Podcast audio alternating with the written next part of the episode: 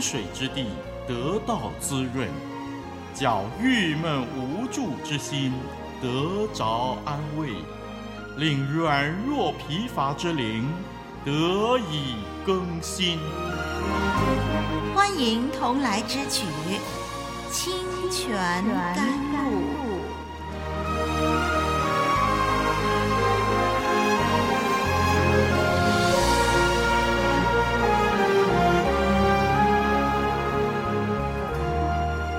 网络上的朋友、弟兄姐妹，这里是林丽文给您主持《清泉甘露》。很快的，我们查完了《创世纪》第十章，从这一集开始，我们要进入《创世纪》第十一章的研究。第十一章记载了一个非常重要的事件，就是巴别塔事件。神借着洪水，使人为自己所犯的罪受罚。他施行惩戒，是要人得教训，以致得益处。但是人并没有从中学乖。我们从巴别塔事件就可以看见这一点了。严格来说，《创世纪》第十一章的重点，说明了世界是如何分裂成许多国家的。原来，当时的人能够团结，是基于同一个语言。团结做善事当然是好的，但是团结作恶就非常可怕了。当时人类因为罪性，就继续败坏堕落。他们要团结起来，建城建塔，追求群体的不朽。他们要传扬自己的名，他们藐视神，抵挡神。人类心灵上这种的背离，很快就会将全体人类带到另外一次大灾难的边缘了。因此呢，神转为破坏他们彼此间的沟通，中断了他们集体的背叛，将他们分成许多的国家。嗯，于是神就打击他们合一的核心，那就是语言，将他们分散在全地。我们要注意，就是神摧毁的不是城市，而是统一人民的语言，这是很重要的。语言被打破成各种的方言，破坏了人类共同联系的基础。今天呢，造成国家间障碍的各种的方言，实在是人类犯罪的记号。不同的语言带来许多的不方便。但是如果因为有共同的语言而做出更坏的事情，则更加令人担忧了。同时，人心坏到极处，多次的审判依然看见人类倾向作恶，因此神粉碎了人类共同语言，实在是明智之举。因为只要罪存在于世界上一天，民族主义就有助于减少罪恶。而语言障碍带来沟通困难，也只能说是人类咎由自取了。长久以来，人们把自己限制于本国的风俗习惯，对于那些操不同语言的外族，感觉到很大的惊恐。圣经时常警告那些来自强暴之民的迫害，形容那民说话不能明白，言语深奥不能懂得。那么这些的形容词呢，我们可以从《生命记》二十八章四十九节，还有《以赛亚书》二十八章啊十一节、三十三章十九节、《耶利米书》五章十五节等等来看到这些的形容词。我们看到呢，语言的障碍确实能够引发恐惧，并且阻碍统一。这样的分裂啊，一直要到主耶稣第二次再来末日的时候，神要将亲自召聚人类，再一次成为一体。在西番雅书三章第九到十一节就提到，那时候将有清洁的言语，清洁的言语就是一样的语言的意思了。那时候将有清洁的言语。召集失丧之民，就是呃失失散了的、分散了的这些的百姓，嗯，甚至呢是从古时来的，以及呢，在这个西方雅书三章九到十一节还说呢，在那个时候要除掉金夸，并且在圣山上服侍，嗯，这就是呃，自从巴别塔事件，人们因为语言的不同而分散以后，一直到末日的时候呢，神将要把这一切恢复原来的状态，就是大家要成为一体，大家要在圣山上服侍神。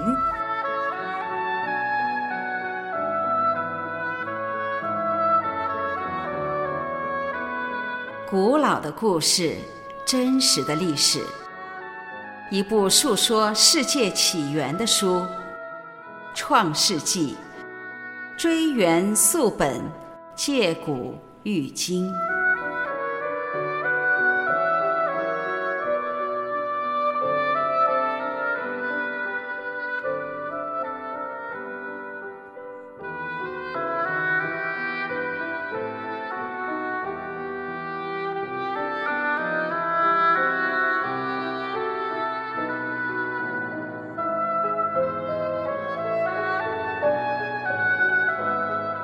这一段的经文含有巴比伦的影子哦。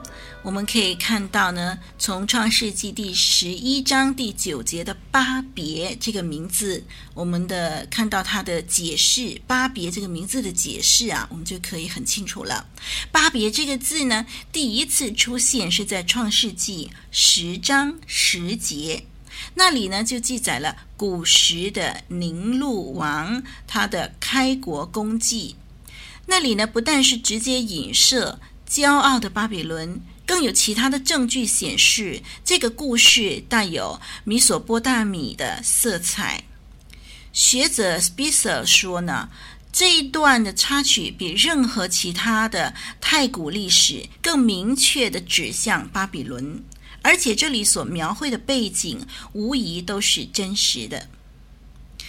在还没有深入的探讨《创世纪》第十一章第一到第九节，就是巴别塔事件之前呢，那么丽文在这儿呢，要呃跟大家一起的来先了解巴比伦这个国家的情况。巴比伦呢，在异教的世界里面是美轮美奂的帝国，每一座巴比伦重要的城市都建有一个阶梯式的高塔。那么这些的塔就被称为通天塔，通向天堂的塔。尼布甲尼撒时代啊，我们都知道尼布甲尼撒是巴比伦的王啊，在他这个时代的时候啊，在假神马杜克，呃，称为以撒格伊拉的这个圣所地区啊，假神马杜克呢，称以撒格伊拉。的这个圣所地区呢，呃，在这个地方就有一座伊泰门安克，伊泰门安克这个七层巨塔，伊泰门安克就是这一座的大大的巨大的七层高的塔的名字，伊泰门安克。那么这个巨塔呢，它的顶层啊是一个庙宇。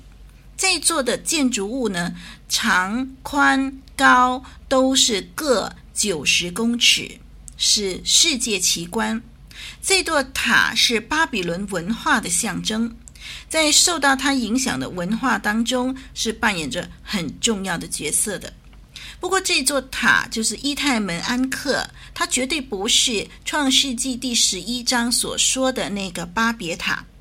伊泰梅安克塔只不过是尼布贾尼撒把这个古迹重建而成的。尼布贾尼撒王呢，是公元前六世纪的人物，是在汉谟拉比之后首先建造这一类塔的君王。但是创世纪十一章所记的是更早时期的巴比伦。更早时期的巴比伦那个地区所发生的巴别塔事件，那么新的巴比伦帝国时代的建筑物呢，不可能是创世纪的作者摩西呃所取得的灵感的来源。摩西所写的《创世纪》，完全是因为神启示他、默示他所记载的。这个巴别塔跟新巴比伦帝国尼布甲尼撒王所建的这个高塔伊泰门安克，完全是两回事。因为两者时代也完全不同，一个是早期，就是摩西所记载的时代巴别塔事件；另外一个是后期，就是呃这个巴呃这个尼布甲尼撒王所记载的所做的这个伊泰门安克的塔。伊泰门安克塔只不过是巴别塔的原地上啊，在巴别塔原地上重建的一座塔。当我们查考这座塔的相关记录的时候啊，我们就会发现呢，有一些记载跟呃摩西所写的在创世纪第十一章的这个巴别塔呢，呃这个经文呢是有相似之处的。嗯，比如说什么记载呢？就是在一个一份文件叫做阿卡德文献啊。那么在阿卡德文献当中呢，关于巴比伦建筑的记载呢，呃，跟创世纪第十一章有关巴别塔的经文有相似之处。我们来看一下阿卡德文献其中部分的内容。那这段的记载是这样的，就说到：当马杜克听到此事，他的容貌焕发如同白日。马杜克就是巴比伦的假神马杜克。当马杜克听到此事，他的容貌焕发如同白日。建造巴比伦你所要求的建筑，来吧，砌砖成型，且要称之为圣所。亚努纳奇着手进行此事，一整年他们打造砖块。当第二年来到，他们树立以撒伊拉塔顶高级阿比苏。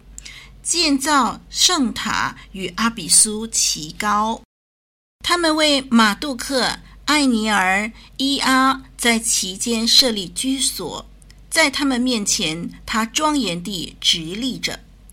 那这段的文字呢，就是刚才我们说的阿卡德文献所记载有关这个巴比伦的这些的名塔啊，它的相关记录。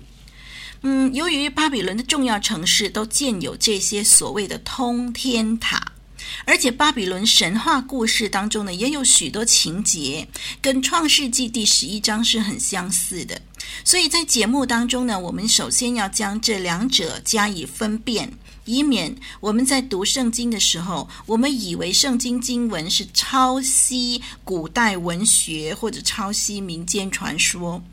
实际上，从圣经经文的撰写年代，以及对照圣经跟古代文学著作之间的不同点跟相同点的时候呢，我们就可以知道，嗯，圣经的记载，呃，跟这些的民间流传的传说、古代的文学，这两者是不同的。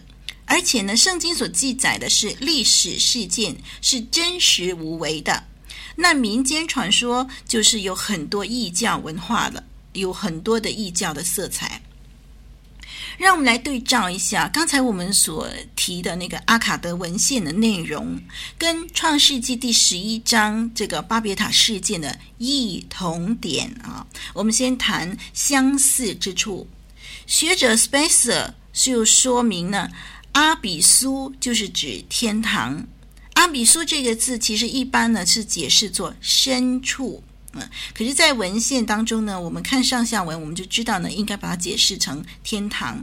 那么，他们建造这个塔呢，就是说要跟这个天堂阿比苏齐高啊一样高。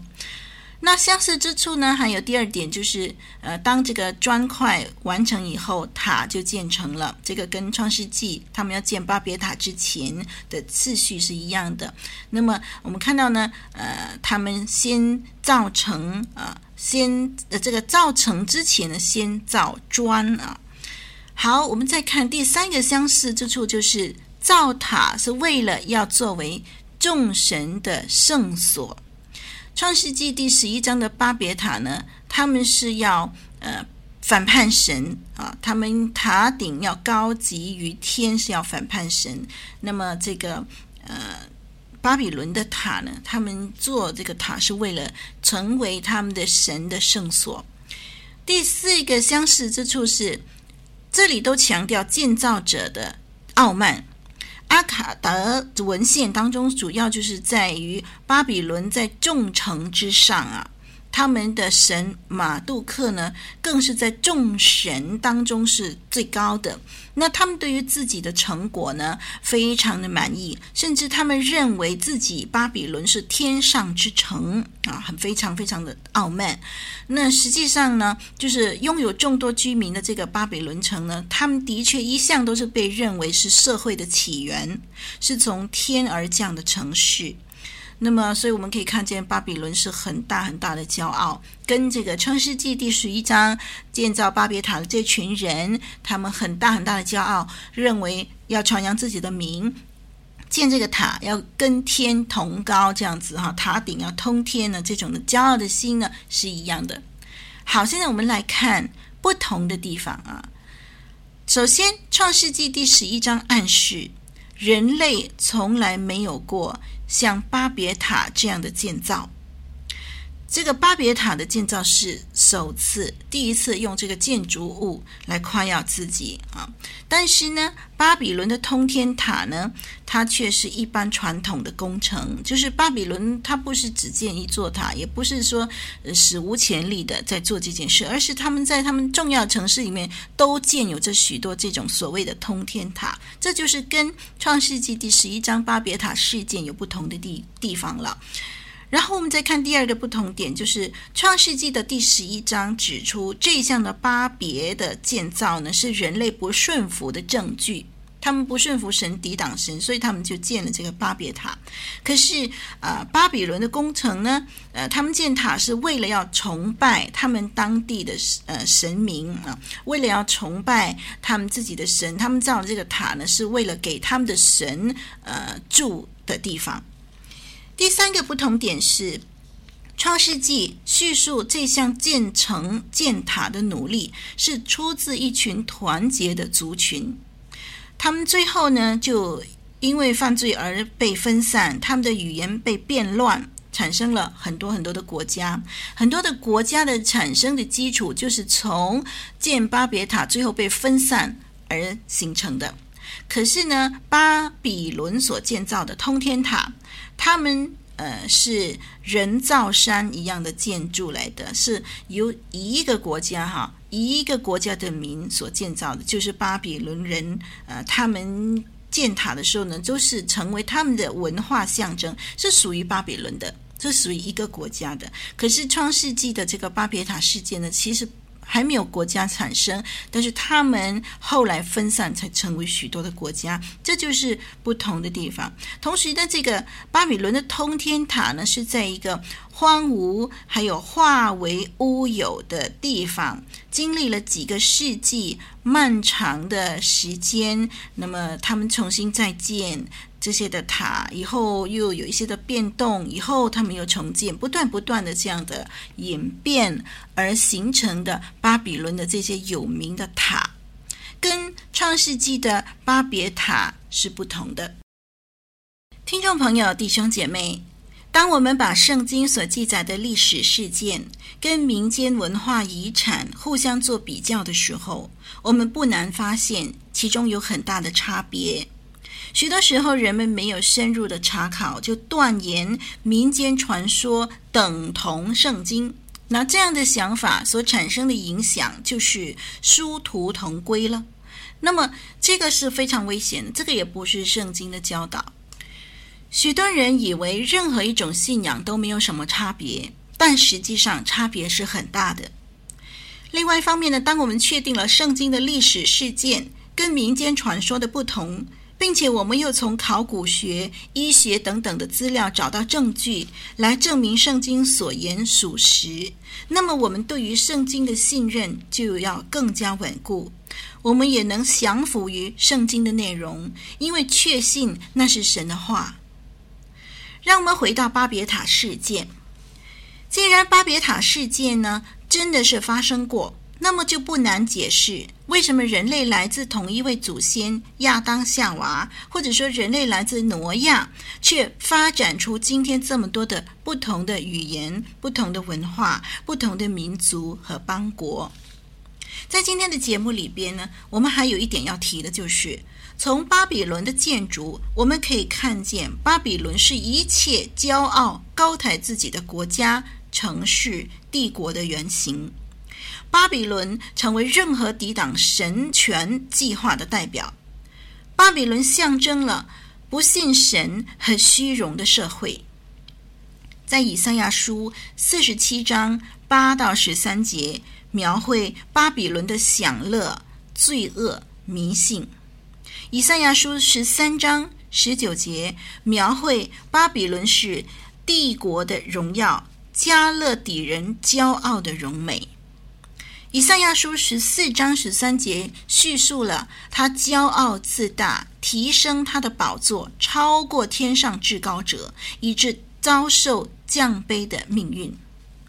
在耶利米书也预言复仇的杯倾倒在这个自大的城市，在耶利米书五十一章记载的。但以理书第三章记录了巴比伦迫害犹大。启示录十七到十八章将这个主题应用在末世属灵的巴比伦，显示巴比伦的罪恶触怒天庭，以致大灾难临到，正好为真实的天上的城降临来铺路。好，今天呢介绍了创世纪。第十一章巴别塔事件的背景以后呢，让我们在下一集节目研究创世纪十一章的经文的时候呢，我们再把这一集啊的内容一起的来思考的时候，我们就能够彻底的了解巴别塔事件所发生的地点，就是示拿地。这示拿地跟日后的巴比伦帝国这个骄傲的代表之间的关系，我们能够了解其中的意义了。今天我们的研究就暂时在这儿停住，嗯，我们下一集节目再相聚。我是林丽文，再会。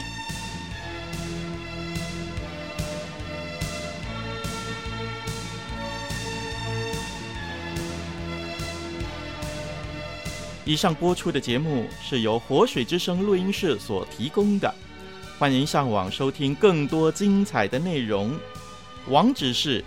www.livingwaterstudio.net L I V I N G W A T E R S T U D I O. N E T，谢谢您的收听，再会。